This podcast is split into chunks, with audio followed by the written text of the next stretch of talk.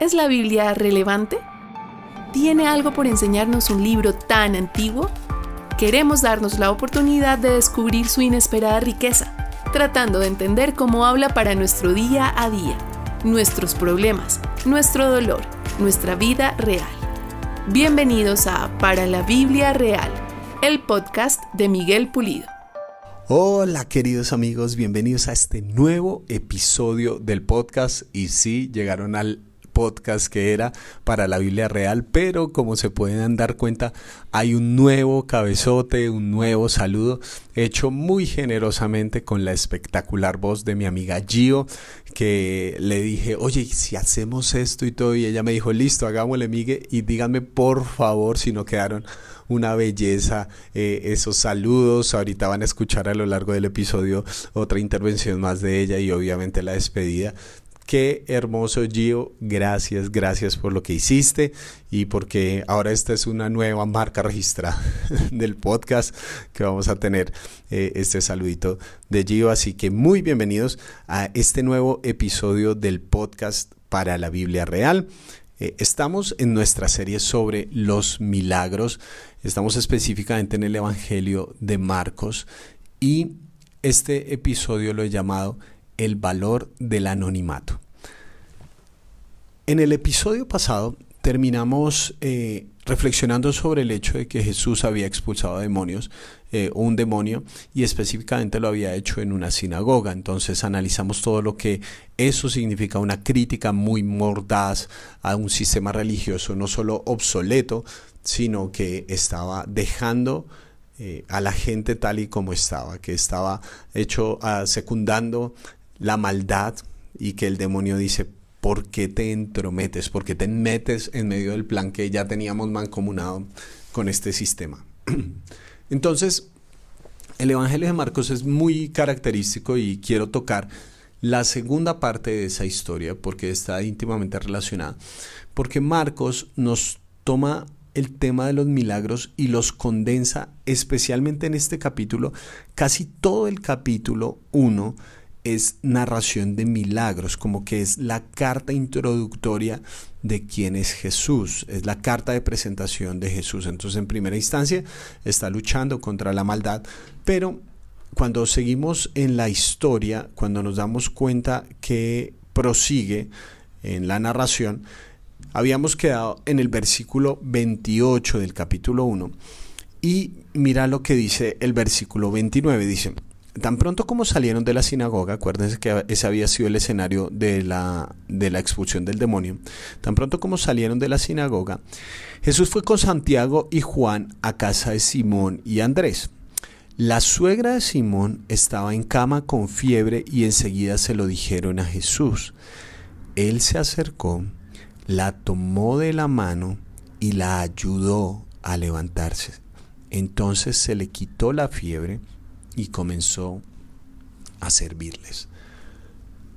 Esto es muy diciente porque por lo general cuando una persona tenía la fiebre o tenía fiebre, recuerden que los servicios médicos en esa época no estaban tan evolucionados como tenemos hoy en día, donde una persona eh, la fiebre puede ser por múltiples razones, entonces es importante diagnosticar la razón de la fiebre. Eh, sin embargo, y esto es muy importante, quienes estaban en el centro de atención en este punto, por lo general eran los sumos sacerdotes. Este es un tema muy importante que vamos a ver en el próximo episodio. El sumo sacerdote, porque cuando las personas tenían ciertas enfermedades y ciertas afecciones, había algunas que los podían declarar ritualmente impuros. Entonces, la fiebre es un síntoma y es un síntoma, no sabemos si es una enfermedad que declara impura o no a la persona. Pero Jesús, independientemente de esta situación, no toma precauciones, ¿sí? no se aísla de esta mujer para ver si sí o si no, para ver su situación, sino que se acerca toma de la mano y la ayuda. Insistimos en lo mismo. La pregunta no es cómo hace Jesús el milagro, porque al final la historia no se nos narra, no se nos explica qué pasó atómicamente o celularmente o qué fue lo que dijo Jesús. No, no hay, no hay una técnica de milagros, no existe tal cosa. Pero el hecho que nos narra es que Jesús, a una persona que tenía un síntoma que potencialmente podía ser una enfermedad que declarara impuro no solo a la persona que tenía la enfermedad, sino a aquel que tuviera contacto con ella, lo primero que hace Jesús es pasar por encima de esos parámetros y se compadece de la persona, la ayuda, de tal manera que la fiebre se va de la persona y está bien. Uno podría pensar como, pero es algo demasiado sencillo, Jesús, es algo muy simple, o sea, acabas de expulsar un demonio y ahora una persona con fiebre, y, precisamente creo que ese es parte del mensaje. No existe algo demasiado simple como para que esté lejos del corazón de Jesús. No existe algo demasiado sencillo. No es como, ah, es solo una fiebre, Jesús.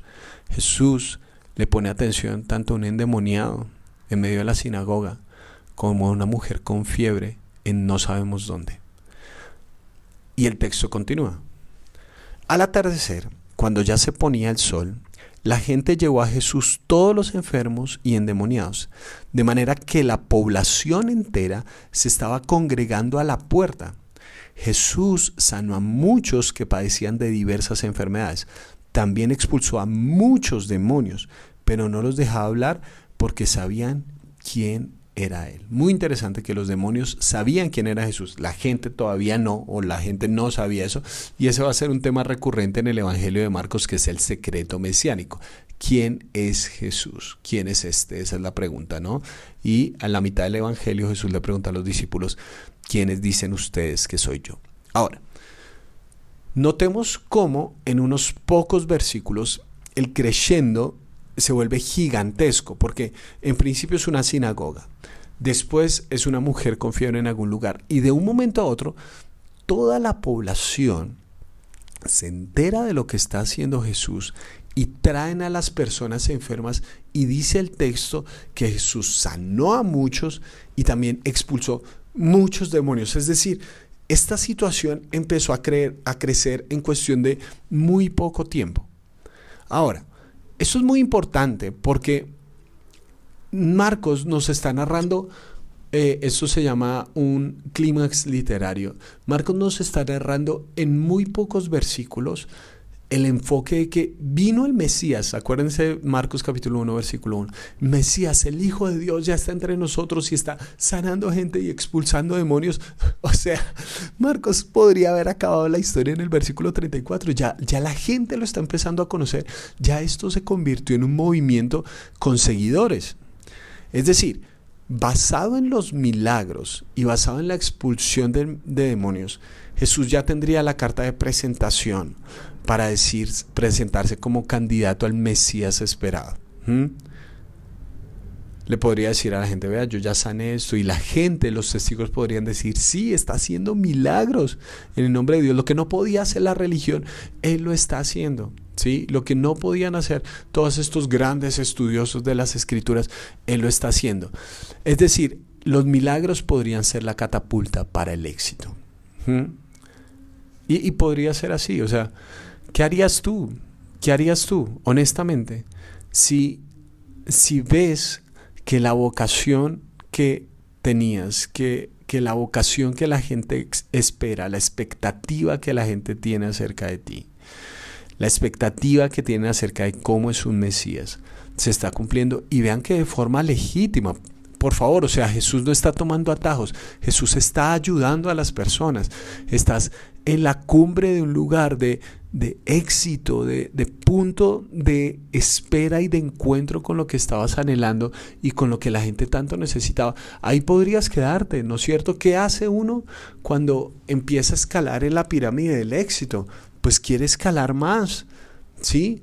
¿Qué pasaría si tus redes sociales y por lo que tanto trabajas de un momento a otro explota y ahora eh, algún mensaje pues no tonto ni, ni ridículo, sino algún mensaje importante que, que hace se vuelve viral y reconocido. ¿Qué tienes que hacer? Seguir, ¿no es cierto? Encontraste la gallina de los huevos de oro. Eso es lo que tienes que hacer, tienes que seguir, tienes que ir adelante, ¿no? Y, y, mira que no necesariamente estamos hablando de cosas malas. A veces nosotros muy fácilmente desde el esquema religioso satanizamos el éxito, ¿no? Y, muchas veces quienes satanizan el éxito son los que quieren ocultar sus fracasos. Como, ay sí, pero eh, esa iglesia tiene muchas personas, pero no es iglesia de sana doctrina como nosotros. Y simplemente por, probablemente ahí está siendo pasivo-agresivo porque en tu iglesia no hay tantas personas. Ah, ese predicador va a miles de personas y tiene cientos de seguidores y miles de seguidores. Eh, pero no predica como nosotros predicamos a nuestro grupo de 5, de 10. Y, y yo no digo que el éxito esté en predicar a mayor cantidad de personas, pero muy probablemente esa persona lo que está haciendo es transmitir los celos de no poder llegar a ese punto en el que quisiera estar, al que otro predicador u otra persona ha llegado, ¿sí? No, yo no tengo tantos seguidores, yo no soy tan viral, pero hablo un mensaje importante. A veces satanizamos el éxito simplemente porque nosotros no estamos ahí. Pero es lo que anhelamos, es lo que queremos, es lo que, lo que deseamos. Y nota, por favor, que aunque hay formas ilegítimas de llegar al éxito, aunque sí hay personas que hacen daño, incluso en el nombre de Dios, para llegar en una escalera del éxito al punto donde ellos quieren, también hay formas de éxito que hacen bien. Hay hay mega iglesias que hacen la vida de la gente a su alrededor una mejor vida, que literalmente conozco, le han pagado carreras a jóvenes, les han dado nuevas esperanzas eh, de un mañana diferente a mujeres que habían sido abusadas y ahora esta iglesia les provee un trabajo para que ellas puedan ponerse sobre sus pies después de que huyeron. Eh, hay, hay éxito que está basado en la bondad. Jesús está siendo conocido no por algo malo, está expulsando demonios y está haciendo milagros. ¿Qué harías tú? ¿Sí? ¿Qué harías tú si tuvieras semejante éxito? ¿Qué harías tú? ¿Aprovecharías y entonces harías colaboraciones para que más personas te conozcan? ¿Qué harías? Si deseas conocer más el trabajo de Miguel, puedes ingresar a www.pulidomiguel.co o buscarlo en todas las redes sociales como Pulido Miguel 1. También puedes apoyarlo al hacerte parte de la comunidad de www.patreon.com slash Pulido Miguel. Ahora sigamos con el cierre de este episodio. Este es la reacción de Jesús cuando muchas personas vienen a Él. Dice, muy de madrugada, cuando todavía estaba oscuro. Jesús se levantó, salió de la casa y se fue a un lugar solitario donde se puso a orar. Simón y sus compañeros salieron a buscarlo. Por fin lo encontraron y le dijeron, todo el mundo te busca. Jesús respondió, vámonos de aquí a otras aldeas cercanas donde también pueda predicar. Para esto he venido. Así que recorrió toda Galilea predicando en las sinagogas y expulsando demonios. Recuerda, y esto es muy importante, en esa época las comunicaciones no eran como hoy en día. ¿sí? No es que de la aldea de Capernaum le pudieran decir al resto de Galilea, no es, eh, vean, va, va, el predicador tal, no es que alguien subiera en sus historias de Instagram y se popularizara que Jesús va por todo Galilea, no, viajar a otro lado cuando podías hacer un nicho poblacional importante de adeptos. Viajar a otro lado era empezar nuevamente en el anonimato, empezar de ceros en otro lugar, hacer el bien, pero no basado en el reconocimiento, sino en qué viniste en tu misión. Dos cosas importantes. Uno, la reacción de Jesús frente al éxito fue hablar con su Padre Celestial. La oración no es simplemente como una técnica para obtener lo que quiero, sino para recordar lo que necesito. La oración no como una técnica para tener todo lo que declaro, sino para recordar ¿para qué he venido? Nuestro corazón fácilmente se puede descalibrar con el éxito. nuestro corazón fácilmente se puede descalibrar con los milagros.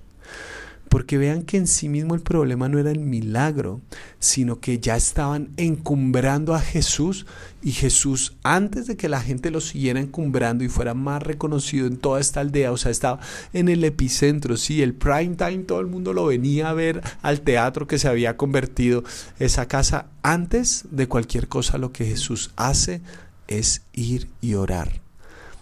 Recalibra su corazón con la misión. Recuerda que la esencia de esto es predicar las buenas noticias, no solamente para unos, sino para todos. Que la misión no es simplemente llegar y ser el Mesías que la gente espera, sino transmitir esperanza a todo el mundo. Que el punto central no es el reconocimiento, es hacer el bien.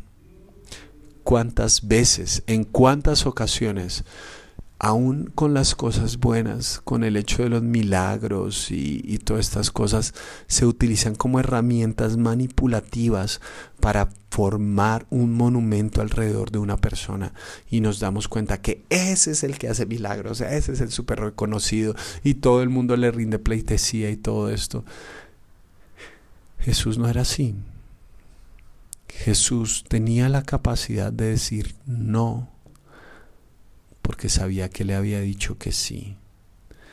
Jesús le dijo no a seguir en este lugar de reconocimiento porque le había dicho sí a una misión y es llevar el Evangelio a otras personas. Y esas otras personas y en otros lugares hizo lo mismo que estaba haciendo aquí. A veces tenemos la idea de que quedarnos cómodos en un sitio es el propósito fundamental de nuestra vida el propósito fundamental de nuestra vida es ser fieles a una misión. Y Dios, Jesús, a los suyos les dio la misión de compartir este evangelio de buenas nuevas, de darle esperanza al que está enfermo, de darle una mañana, un mañana diferente al que había sido atormentado. Jesús le dio esta misión a los suyos. Estamos desobedeciendo la misión cuando nos quedamos en un sitio del cual deberíamos movernos. Estamos desobedeciendo la misión cuando pensamos que el epicentro es nuestro reconocimiento y utilizamos el bien que le hacemos a la gente como una forma y un ladrillo para construir los altares de nuestro ego, cuando nuestro llamado fundamental es bendecir a más personas, aun si eso implica, como nos muestra Jesús, el detrimento de nuestra fama, es decir, abrazarnos al increíble valor del anonimato. Haz el bien sin importar a quién decían. Que tu mano derecha o que tu mano izquierda no sepa lo que hace tu derecha. Que puedas esparcir el bien, no construir tu reino, sino expandir el reino de Dios, las buenas noticias a otros lugares.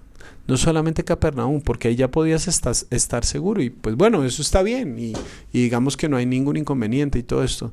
Pero cuando van a otros lugares de Galilea, es muy probable que en esos otros lugares de Galilea, como veremos más adelante en la historia, van a enfrentar muchas cosas que incluso les van a hacer querer y les van a hacer añorar y hacerse la pregunta de, ah, nos hubiéramos quedado en Capernaum que ya, ya estábamos seguros. Sí, a veces la voluntad de Dios es el lugar más peligroso en el que podamos estar, porque es cómodo el éxito, es cómodo saber dónde ya estamos, es cómodo el status quo, pero es bueno acercarnos en oración, ¿sí? Eh, cuestionar, y entiéndanme bien, por favor, entiéndame bien, por favor cuestionar y reflexionar sobre lo que está pasando, incluso si son milagros y expulsiones de demonios, reflexionar si es esto todo, o sea, debo quedarme aquí o moverme, para que al final de la historia mi corazón se calibre con el corazón del Padre y yo pueda seguir lo que Él desea para mi vida, que yo pueda seguir sus pasos, que yo pueda seguir su misión de hacer el bien no solamente para alimentar mi ego, sino hacer el bien a las personas, aun si eso significa mi anonimato. Espero que nosotros podamos seguir los pasos de Jesús y seguir presionando nuestra vida y presionando nuestro ego para que recuerde que la misión es más grande y más importante que nuestro beneficio personal, que es más importante hacer bien a que la gente nos reconozca. Que ojalá cuando veas la oración no la veas simplemente como un mecanismo para obtener lo que quieres, sino como una forma de recalibrar tu corazón con el cielo. Y cuando los discípulos, incluso de una forma muy adecuada, vengan y te digan, todo el mundo te está buscando, tú puedas decir, bueno, está bien, vámonos, vámonos de aquí porque ya Dios me llamó para otro lado. Eso es un acto de valentía y ese es el inmenso valor del anonimato. Como siempre amigos, nos escuchamos en un próximo episodio y les envío un gran abrazo. Gracias por escuchar este episodio para la Biblia Real. Te invitamos a que te suscribas, hagas tu reseña y compartas este material con otras personas que les pueda ser útil. Nos escuchamos en la próxima entrega.